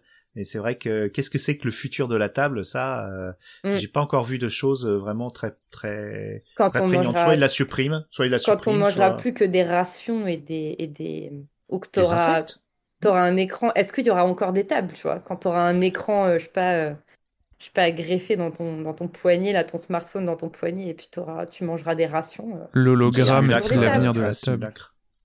mais oui. Mais euh, ça nous amène justement à la dématérialisation et justement à l'épisode que nous tournons aujourd'hui, qui n'est pas fait en présentiel, alors que au tout début de Mana et Plasma, on était ensemble, on était à table. Et ça, c'est c'est quand même quelque chose de sympa que j'espère qu'on va retrouver euh, post-confinement, même si on est assez éloigné géographiquement certains des. Post-confinement, Winnie, euh... Le monde d'après? On y est là si le peu. confinement c'est fini, Winnie. euh, on est encore dans un esprit de confinement quand même, euh, malgré tout pour euh, certains d'entre nous. Euh, On n'est pas Hmm. tous libérés, délivrés. Euh, je Oh ne non. mentirai plus jamais. Il a osé. Ouais, j'ai osé, je sais. Ah, il a osé, bordel. Ah là là. On ne s'y fait pas. Mais oui, euh, c'est sûr. Bah, d'ailleurs, euh, le, le... ça crée jamais exactement la même expérience. Le fait qu'on soit tous autour de la table ou le fait qu'on soit comme ça en, en déconnecté. Bon, je pense que là, on rejoint un truc que, dont on entend beaucoup parler. Enfin, après, je sais pas, mais si vous avez des, si vous avez des métiers où vous faites des réunions, euh, bah voilà, le présentiel versus le distanciel, ça change beaucoup de choses. Mhm. Et si tu regardes du côté de l'imaginaire, euh, tu peux l'appliquer à euh, faire vraiment, par exemple, du jeu de, du jeu de plateau sur table ou ben jouer même à la même version de ces jeux-là, mais en ligne. C'est pas la même chose. Pareil, le jeu de rôle, je sais pas si vous en- euh, je sais que vous n'êtes pas tous rôlistes, mais entre eux, quand tu le fais autour d'une table en face à face, alors c'est plus compliqué de se retrouver souvent pour des questions bah, d'organisation pour faire ça. Mais c'est pas exactement la même chose que quand tu le fais, bah, par exemple, comme ça, euh, euh, tous sur du euh, en vocal, en, distanciel, quoi. C'est pas la même chose d'avoir les personnes en face de toi, les expressions qui se dessinent, etc. Donc, moi, je dis la table dans la vraie vie, ça a quand même son importance. C'est un lieu de Parce que rencontre. tous les liens qui sont tissés autour, ouais, c'est ça, c'est comme euh, Saïd allait dire, c'est un lieu de rencontre. C'est beau. Ouais, Ouais. moi je suis, moi je suis Mais ému. c'est toi qui Mais dans le, mais tu vois, c'est marrant parce que par exemple dans le dans le jeu de rôle, t'as un phé- enfin, je trouve que tu as un phénomène euh, qui est assez amusant, c'est qu'en fait, quand tu es en présentiel, alors, il y a quelque chose qui se crée parce que tu vois les expressions de chacun, tu peux avoir des personnes qui font presque un peu de jeu d'acteur dans la gestuelle, dans les expressions, etc., si tu joues vraiment roleplay. Mais d'un autre côté, ça te ramène au fait que bah, la personne que tu vois en face de toi, euh, c'est quelqu'un euh, qui vit euh, en 2022, euh, qui n'est pas, je sais pas, qui n'est pas un elfe, qui n'est pas un orc, qui n'est pas le commandant d'un vaisseau ou j'en sais rien. Alors que quand tu es à distance, si tu mets pas ta caméra, par exemple, eh ben, t'as plus que la voix auquel te raccrocher Mhm. et quelque part ton imagination peut plus fonctionner et combler les bah, combler le, le visuel absent. Je sais pas si vous voyez ce que je veux Ouais, dire. c'est intéressant. Donc euh, ouais, ça crée un truc euh, différent. Mais alors il faut Bref. des, il faut des filtres, euh, des filtres sur la vidéo, un filtre orc. Ouais, c'est ça. oui, oui, tu crées, tu crées un imaginaire euh, par rapport à. Mais, mais on a, c'est vrai qu'on n'a pas beaucoup de parlé de table de jeu au final, de table Mm. de jeu. Mais le jeu de rôle, moi, je, alors, je, je, je, je désespère de pas être rôliste, mais euh, puis j'ai, j'ai une, euh, oh là là, je, je, je les admire et je trouve que tous les gens qui peuvent jouer au jeu de rôle, moi, j'imagine pas ça euh, en distanciel, effectivement. Bah, moi, je l'ai fait Si, si, pendant un petit pourtant, bout de temps en hein. distanciel. euh, Ouais, franchement, aussi, ça hein. se fait facile. Hein. Ouais, Ouais, ça se fait facile, mais euh, je sais pas. euh, j'ai joué à Empire Galactique quand j'étais jeune. Euh, on en profitait pour euh, pour manger en même temps, pour euh, discuter, pour c'était. Bah en fait c'est bien, vivait quoi. Le... mais ça prend du temps. Le, Ah, le voilà, présentiel, tu vois comme Ouais. nous là, c'est-à-dire que Bah ouais. En fait, le truc, c'est que bah, de se retrouver les uns chez les autres, déjà en fonction de bah, la distance géographique, c'est pas possible pour tout le monde. Et puis, euh, Mais est-ce qu'il bah, faut pas prendre le temps justement? Est-ce que on, on- dans la société là, on veut aller trop vite, on veut faire 12 000 trucs en même temps, on veut. Est-ce que de temps en temps, la table, c'est c'est le symbole de prendre le temps de soit de manger, soit de jouer, soit de, de discuter? Et c'est ça, c'est c'est un symbole euh, de l'ancien temps où on prenait le temps. Euh... voilà, Encore prendre le temps maintenant. Hein. Ouais, ouais, ouais. Non, mais prendre le temps de se retrouver, donc de faire un trajet, de euh, si on n'habite pas les uns à côté des autres, ou ce genre de choses. Hein. Bon, c'est c'est peut-être une euh, une chose du passé, euh, effectivement, de, de de prendre le Je temps. sais pas, moi je pense que le, le, la possibilité de se réunir à distance, entre guillemets, même si c'est un peu contradictoire, augmente le nombre d'occurrences où on arrive à communiquer ensemble, à faire des choses. Mm. Euh, je sais Ouais. pas si, euh, en l'absence de la possibilité de faire du jeu de rôle en ligne ou de d'enregistrer du podcast en ligne, on se verrait forcément plus en présentiel. Tu vois? Moi, je pense que ça comble un vide Alors c'est sûr que probablement que un petit peu quand même, si c'est possible à distance, on le fait peut-être pas en présence plus facilement. Mais je pense que ça comble plus que ça ne nous enlève de choses. Moi, pour être euh, quelqu'un qui, qui bosse que en distanciel et qui euh, a rencontré énormément de gens en distanciel, je fais des associations en distanciel, trucs comme ça, franchement, j'ai jamais été aussi social, entre guillemets, qu'en présentiel, parce qu'en présentiel, les gens ils sont pas forcément là quand toi t'es là, etc. Donc, euh, en distanciel, les gens, ils arrivent, ils se connectent, et ceux qui sont là, ils sont là, et du coup, t'as... je trouve que les les tables virtuelles ou les espaces de discussion virtuels, ils te permettent quand même d'avoir une, une vie sociale euh, très élevée si, euh, si t'as pas des gens autour de chez toi en fait. Hmm, ouais, je suis d'accord. Ouais, je suis assez d'accord. Je pense que c'est complémentaire en fait. Je- oui, je alors tu peux pas euh, vivre ouais. que sur du social en distanciel, ça c'est sûr. De toute façon, au bout d'un moment, t'es obligé de sortir et tout. Mais, euh, Ah mais oui, bien sûr. Mais c'est un- intéressant le C'est un les complément. tables C'est très intéressant ce que tu dis par rapport aux tables virtuelles. Ça remplace les, les tables spirit et les salons, euh, les salons littéraires et tout ça. Ouais non. Mm. Oui, bah, les tables on spirit, euh, enfin bon, le- quand tu discutes avec des gens, euh, c'est avec des gens sur Ah oui, internet, c'est pas des esprits non plus, hein. C'est pas très spirituel. Des bots, ouais. éventuellement. Mais tu sais, tu discutes avec des, des fantômes, Tu ça m'arrive avec souvent. Greg. Ouais, euh, tu, tu, tu, tu discutes euh, avec des, des fantômes, c'est pas souvent spirituel, tu peux tomber sur des abrutis. Hein. C'est vrai. Ah oh ouais. putain. Ah ouais, moi ça m'est arrivé. pas de nom, pas de nom. On fait pas de politique aujourd'hui. En tout cas, Winnie, avec toutes les toutes ces voix que tu arrives à faire en, en jeu de rôle, euh, tu dois tu dois être un un, un co-joueur euh, exceptionnel. Je sais pas ce que vous voulez dire. J'en sais non, non, malheureusement, je j'ai pas de copain jeu de rôle euh, et je, je suis un peu perdu pour ça. Mais bon, c'est pis. Mais on pourra, on pourra tenter Ça de fait faire une longtemps qu'on en parle. Bah, Ah ouais. On pourra tenter de faire une campagne Mana et Plasma. ah, franchement, ça serait, ça serait chouette, hein, honnêtement. euh, Ah, ça fait que- longtemps. ouais. Ouais. Quel On pourrait bien, on pourrait bien s'amuser. Ouais, Ouais. je pense. Dites-nous en commentaire si vous voulez que Mané et Plasma Quel rôle, dans campagne. quel rôle vous voyez quel membre de l'équipe? N'oubliez pas le pouce Ah bleu. Et dans quel cloche. univers aussi? Ah ouais. Aïe, Mais euh, d'ailleurs, Winnie, à ce propos-là, euh, t'es jamais lancé dans le voice acting ou quelque chose comme ça Non, non, non, non, non, non. Je... Ma voix, elle est pour vous. Ah, c'est beau. Ah, c'est Je donne ma voix à. Mana et Plasma et puis c'est tout. Aïe, aïe, aïe. Non, mais j'ai, j'ai, avec les copains, ouais, euh, un peu dans les chroniques galactiques, tout ça, j'ai fait des rôles, mais bon, genre, voilà, c'est, c'est mignon. Parce que euh, pour ceux qui écoutent un peu des livres 2, le jour je suis tombée sur une vidéo qui est incroyable. Euh, alors faut comprendre l'anglais par contre. Ça n'a rien à voir avec les tables hein, par contre. euh, désolé. Euh, c'est euh, c'est sur la chaîne euh, Audible avec euh, comment il s'appelle euh, Vikas- Nicolas Je Sarkozy. savais, Non, non. je savais qu'il allait la faire. avec avec Vikas Adam où il explique comment il crée les personnages, euh, enfin comment il utilise sa voix pour euh, euh, faire les différents personnages et quand tu le vois faire, c'est juste, mais c'est incroyable, franchement. Mm. Ouais, ça doit être, ouais, ça doit être ouf, ouais. Donc c'est, faut ju- juste chercher euh, Vikas Adam euh, sur Audible et vous trouverez les, il y a deux vidéos et franchement elles sont, elles sont trop bien. Ah bah merci pour la petite reco. Mhm. Ouais. Bon, du coup, est-ce que... euh, attendez, attendez. Eh, bientôt une heure et demie, hein Oh De. Et t'as, et oublié une question que t'avais dit que t'allais reparler, c'était sur les, euh, comment on appelle ça, les matières des tables. Oula.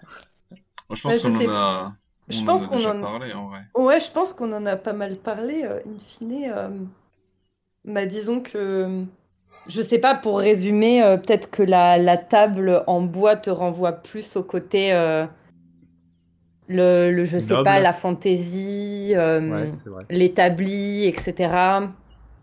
Ouais. Après, la la table table- en, la table Ouais. en métal ou en plastique, ça va te renvoyer à l'univers de la SF, la science, la création, euh, tout ça, la- quoi. la L'univers table de en la pierre médecine. aussi. L'univers de la Ah, la table en pierre. Bah ça, Bah, c'est table en pierre, moi, ça fait vraiment hôtel sacrificiel pour moi. Ouais. non, ouais. pour moi, Ouais. ça, fait, ça fait aussi prison, tu vois.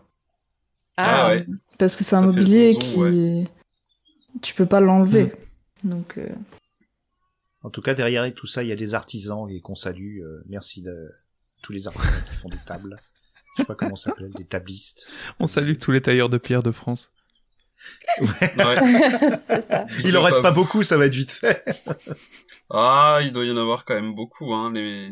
Non, mais c'est vrai, mais c'est hein. beau, hein, ce que t'as fait, Loli. J'ai bien aimé ton, ton résumé. Table de bois, table, table artificielle et table en pierre pour les hôtels. euh. Ah non, non, super. Et après, tu as les tables, je pense, euh, immatérielles. euh, et là, c'est. Virtuelles. Bah, tu as les tables euh, ouais, des mathématiques ou des tables dans une base de données, par exemple. Oh non, oh non, non, non, non. Ah non, si, non, elle l'a fait, elle l'a fait. Elle a convoqué euh, tableau. Elle a convoqué Excel. pas des maths. Ah, ça va, une base de données, des c'est des maths. c'est pas des maths. Ouais, non, non, non, mais le, pareil. le, Mais le non. numérique, effectivement, euh, c'est c'est la table au- autour de laquelle on est on Ouais. est assis aujourd'hui. Et, et encore bravo. Est-ce que t'as encore une référence euh, qui va me couper le souffle, Loli, euh, sur les matériaux? Ouais, j'avais, euh, on n'a pas parlé de, pour revenir au tout début, euh, genre dans les trucs bien, euh, Bien fondateurs et bien sacrés, euh, t'as les, t'as les tables de la loi aussi. Oui. Ah, ouais. Ah, La loi, c'est moi, a dit Moïse, Ouais. avec son M, avec son Magnum 45. Ah, c'est pas c'est pas Jean-Luc qui a dit la loi. Putain, j'allais la faire. Ou Judge Dredd, c'est Judge Dredd qui dit ça. Ouais. C'est moi. Bah, Judge Dredd, c'est un peu Moïse, finalement. hein. Oui, c'est vrai. Il nous guide vers la terre promise, euh, radioactive, mais promise. en tout cas, ouais. Ouais, voilà. l'étape de la loi. Ouais, bravo. Bah bravo, hein. Bon. Eh ben, Merci, écoutez, je pense que quand même, on se, je, je sais pas ce que vous en pensez, mais je pense qu'on s'en est pas si mal sorti quand même. euh. Non, Eh, ça eh, va. prenez Le ça. résumé sur les tables, c'est honnête. Bah après, euh, auditeurs, euh, auditorices, euh, dites-nous, euh, écoutez, dites-nous ce que vous inspire les tables. N'hésitez pas à nous dire ce que vous avez pensé de cet épisode. Et puis, bah, si vous avez des idées d'autres défis à nous lancer, à quand l'épisode sur les chaises Mhm. maintenant Pas tout de suite, pas tout de suite. hein. Euh, N'hésitez pas. Mais voilà. n'envoyez pas Ça- n'importe quoi comme suggestion quand même, hein, parce que dans Mana et Placement, on ne parle que de sujets sérieux. La saveur de la finitude. La saveur de la finitude a réussi à faire un épisode complet sur le tentacule. Donc euh, nous, il fallait qu'on relève le défi non plus. Non, mais l'épisode sur le tentacule, c'est facile. Oh Voilà, il y, a- il y a des trucs à dire sur les tentacules. Bien sûr. que Mais il y a quand même quelque chose qui m'embête un petit peu. C'est que on a Je sens la blague arriver. non, mais on n'a pas pris le temps de définir ce qu'était une table. Est-ce que c'est une table? Ah, Oh non Est-ce que tu veux faire ça en guise de conclusion? Non, je pense que on a assez pris nos auditeurs et nos De tout auditrices temps, pour des. l'homme a... l'homme a construit des tables. Table Est-ce qu'une table est un Et grand encore ça, tabouret ça va parce que ça, ça va parce que de tout temps, l'homme a ri devant les pièces de Molière, c'est déjà beaucoup moins pertinent. Hein. Non, mais en effet, est-ce que c'est un symbole de la civilisation, euh, du début de la civilisation euh, sédentaire de s'asseoir autour d'une table? Parce que avant, nos, nos ancêtres peut-être ne mangeaient pas autour de quelque chose, et que c'est vraiment un marqueur de, de l'histoire humaine, euh, l'invention de la table. C'est vrai. C'est beau, Winnie, ce que tu dis, ça fait une très belle conclusion. La table et le feu de camp. euh. Ouais, la table contre le feu de camp. Ouais, bravo. Oh là là. Ah ben, on a du mal à partir, hein. on a envie de rester autour de la table tous ensemble, mais il va falloir, chers auditeurs. D'ailleurs, euh, nous Ouais. enregistrons, il est presque midi, il est donc bientôt l'heure de... Et je vous laisse la finir vous-même. passer Oh. à table. C'est l'heure d'aller manger, c'est l'heure d'aller voter aussi. Bisous, bisous. Je vous fais Et merci à tous, du coup, pour l'épisode. Ouais. bah merci à tous aussi, ouais. Merci à tous. Et, euh, et puis, ben, à table. Et bon appétit tout le monde. et on vous embrasse. Ouais. Et à bientôt. Salut tout le monde. À bientôt. Salut. Salut.